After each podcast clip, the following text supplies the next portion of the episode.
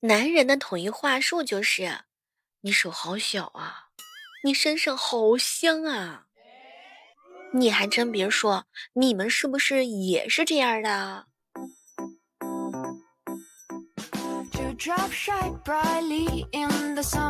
嗨，各位亲爱的小伙伴，这里是由喜马拉雅电台出品的《万万没想到》。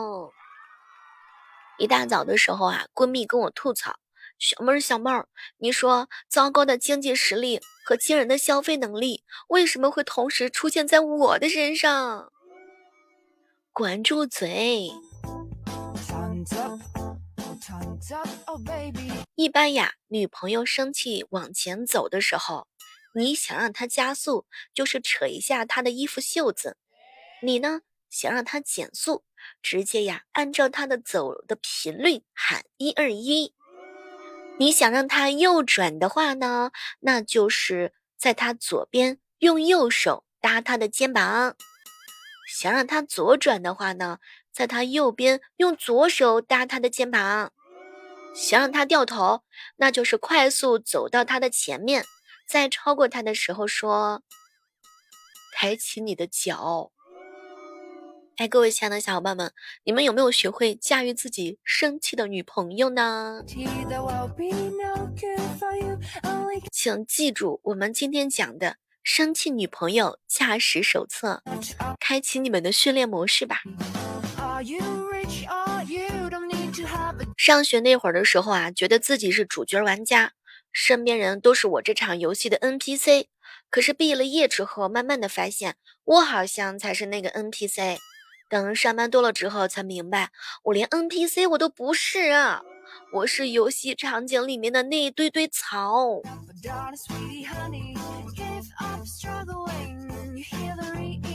喜欢喝酒的小伙伴跟我说：“小妹儿啊，我没喝酒的时候呢，我会劝自个儿喝一点儿；我正在喝的时候，我会说这酒真难喝。但是的话呢，还是忍不住的。”不知道你们平时戒烟戒酒的小伙伴，大家都是怎么受得了的？黑哥哥跟我说：“小妹儿啊，问一下你身边有没有那种特别有钱的朋友？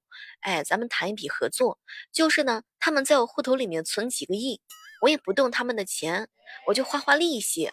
这样的话呢，他们没有损失，我也获得了不一样的人生。你看这事儿咱能不能行？”有这样的好事儿，咱一起来呀！我打算带薪蹲坑，带薪充电，带薪喝水，带薪难过。总之的话呢，嗯，主打的就是开心和快乐啊。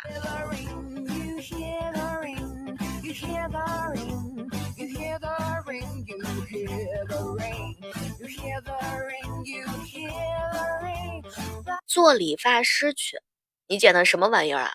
做理师发师之后呢，就是你长这个样，我怎么剪？说在做财务工作以前是拽什么拽？问点问题都不耐烦呢。做了财务之后呢，就是哎，我真的是服了呀！我只是一个财务，我又不是百科全书，你怎么那么烦？做安检这份工作以前，烦死了，烦死了，这么小的刀也查。做安检的工作之后，烦死了！这么小的刀也带，脖子上也不怕，真的是。发传单之前那就是，哎呦，烦死了，天天发，我就不接，我就不接，我就不接。发传单之后，哎呦，烦死了，接一下会怎样嘛？买菜的时候啊，会不自觉的吐槽，怎么那么贵？这菜不新鲜呢？可是当你体验了卖菜之后，你就会发觉，我去，嫌贵就不买嘛，嫌不新鲜，我现在就带你去地里面现种现摘，你看这事儿能不能行？只不过价格有点贵。干美容之前是，哎呦烦死了，我就是来做个护理的，老是跟我讲办卡办卡办卡。干美容之后是烦死了，你以为我想讲啊？怎么来业绩？我这个月我要吃土了哟。很多人都知道小妹以前是个老师哈，在做老师以前的时候啊，我天天就想着，老师怎么那么啰嗦，那么烦，那么多事儿，怎么那么多大道的讲理，烦死了。可是做老师之后就会觉得，我去，这群逆子能不能听我劝？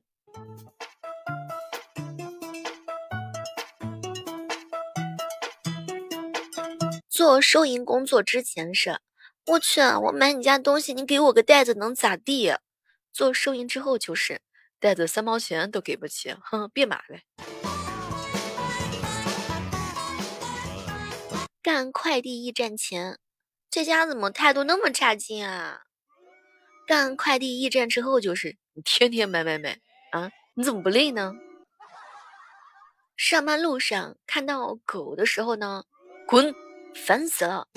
下班之后看到狗，那就是来来来，狗狗过来过来来，姐姐刚刚下班，我们一起玩呀。卖小吃以前是快点嘛，我都快饿啦。卖小吃之后就是看不见嘛？我铲子都冒烟了，能不能不要来吃？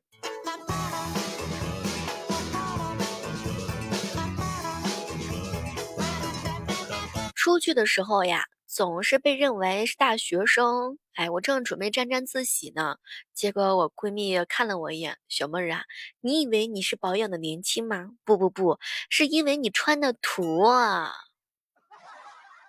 土怎么了？我就愿意穿这个大花棉袄，不是羽绒服买不起，而是大花袄更有性价比。”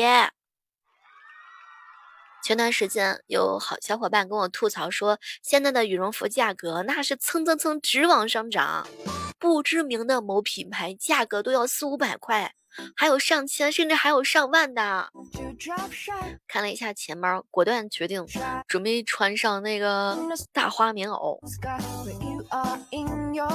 你们有没有发现，周末就是一个骗局？这两天里面，你一天是疲惫不堪的，另外一天是焦虑不安的。要不咱们就不休息啦？有时候真心要感谢那些在社交场合第一个提出要离开的人，是他打破了僵局，让大家伙能够安心的说出啊，我也该走了呢，哈，嗯，谢谢你们。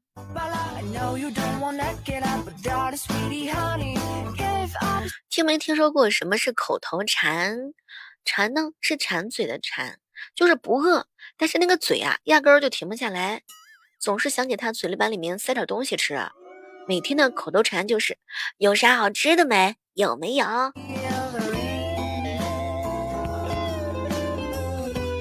好朋友六六说：“小妹儿啊，如果说你买东西感觉特别贵的时候，你一定要去淘特上，哎，这东西有点便宜啊。”我怀疑你是打广告的，广告费来交一下。每天早晚的八点，我们都是在喜马拉雅直播的。如果是你刚好有时间，可以来喜马拉雅直播间找我一起玩哟。很难想象啊，急性子和拖延症这两个东西可以这么巧妙又和谐的在我身体里面共存下去。囧哥哥就是对别人急性子，对自己拖延症。哎，工作能不干就不干，咱就是主打两个字儿躺赢。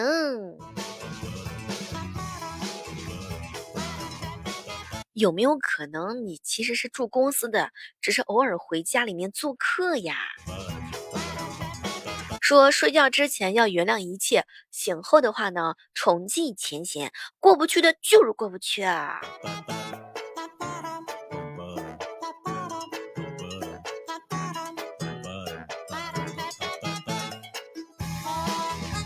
大多数的人啊，对自己两岁以前发生的事情一无所知，比如说妈妈的第一次拥抱、第一次会爬、第一口饭等等。但是最近呢，爱尔兰科学家使用小鼠模型研究发现，儿时早期的记忆呢，它是仍然存储在这个大脑当中，并没有丢失。在孕期呢进行干预，改变大脑状态，可以防止记忆丢失。即使是成年之后，如果能够激活，那么这些个记忆的话呢，可以被永久的恢复。科学家希望这些研究能够对教育和医学等角度产生许多重要的连锁反应。你研究研究，让我现在不容易忘，可不可以？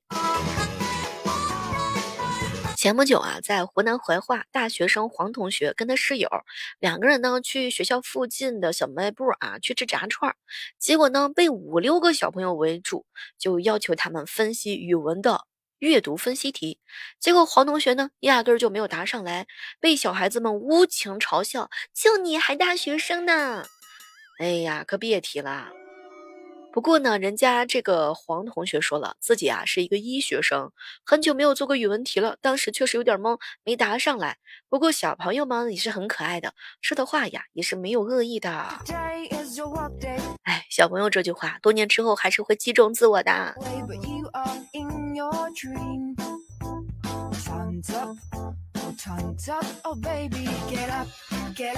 前不久，在安徽芜湖，有一个男生的回锅肉盖浇饭被偷了。当时啊，在宿舍底下呢，就大声的发飙：“是不是没有吃过饭？十块钱你都偷？”结果围观同学呢，劝他再买一份，他崩溃了：“原价二十，我用了十块钱的券呢。”顿时惹得大家伙哄堂大笑，哎，简直就是笑中带泪了。虽然说十块钱不多，但是对大学生来说，那确实伤害是很大的。十块钱的券儿，十块钱的券儿呢，搁谁谁不疯呀？真是气人。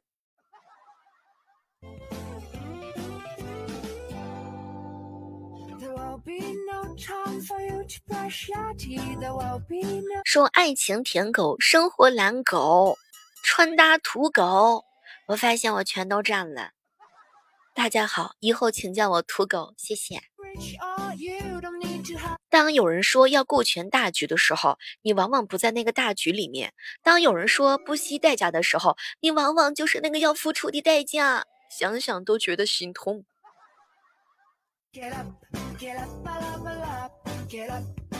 前两天好朋友问我说：“小妹儿啊，你说这个减肥呀，它是一件很神神奇的事情。那么在减肥当中，到底是管住嘴比较重要，还是说迈开腿更加的重要呢？”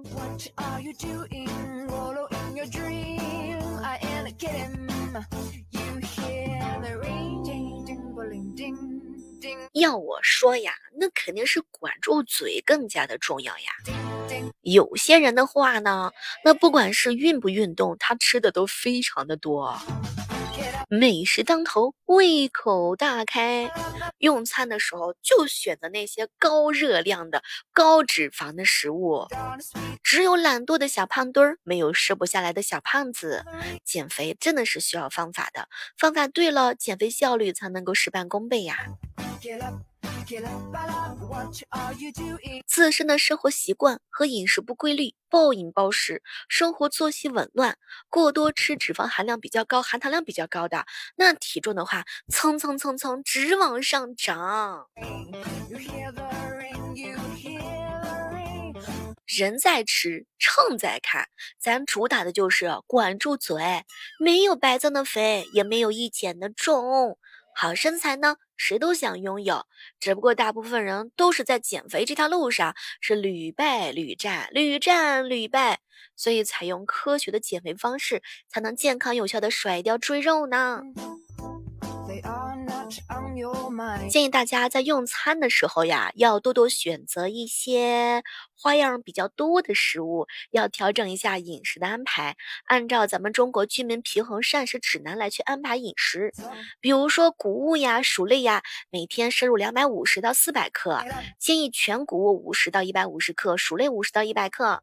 蔬菜的话呢，每天摄入三百到五百克，水果每日摄入两百到三百五十克，每日摄入禽肉啊这些东西四十到七十五克，水产品四十到七十五克，蛋类四十到五十克，每天喝点奶和奶制品三百克，大豆和坚果二十五到三十五克，每日烹油，哎，咱们这个油量的摄入是二十五克到三十克，盐一定要少于五克。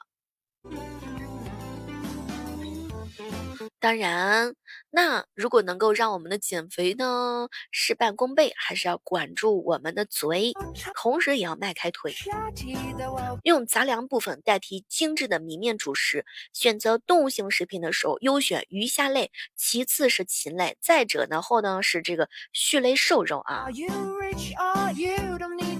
少吃油饼油条这些油炸的食物，少吃奶油蛋糕、酥皮糕点，少吃添加糖和巧克力，不喝或者是少喝含糖饮料。我跟你们说，葵花籽、花生、核桃这些一定要少吃，不宜多吃。最重要的是要喝足量的水，有助于代谢。膳食指南建议每日喝水一千五百到一千七百毫升。各位亲爱的小伙伴们，你们学会了吗？也欢迎正在收听节目的小伙伴跟大家伙一起来讨论讨论，你认为在减肥当中是管住嘴比较重要，还是迈开腿更加的重要呢？我们一起来讨论讨论吧。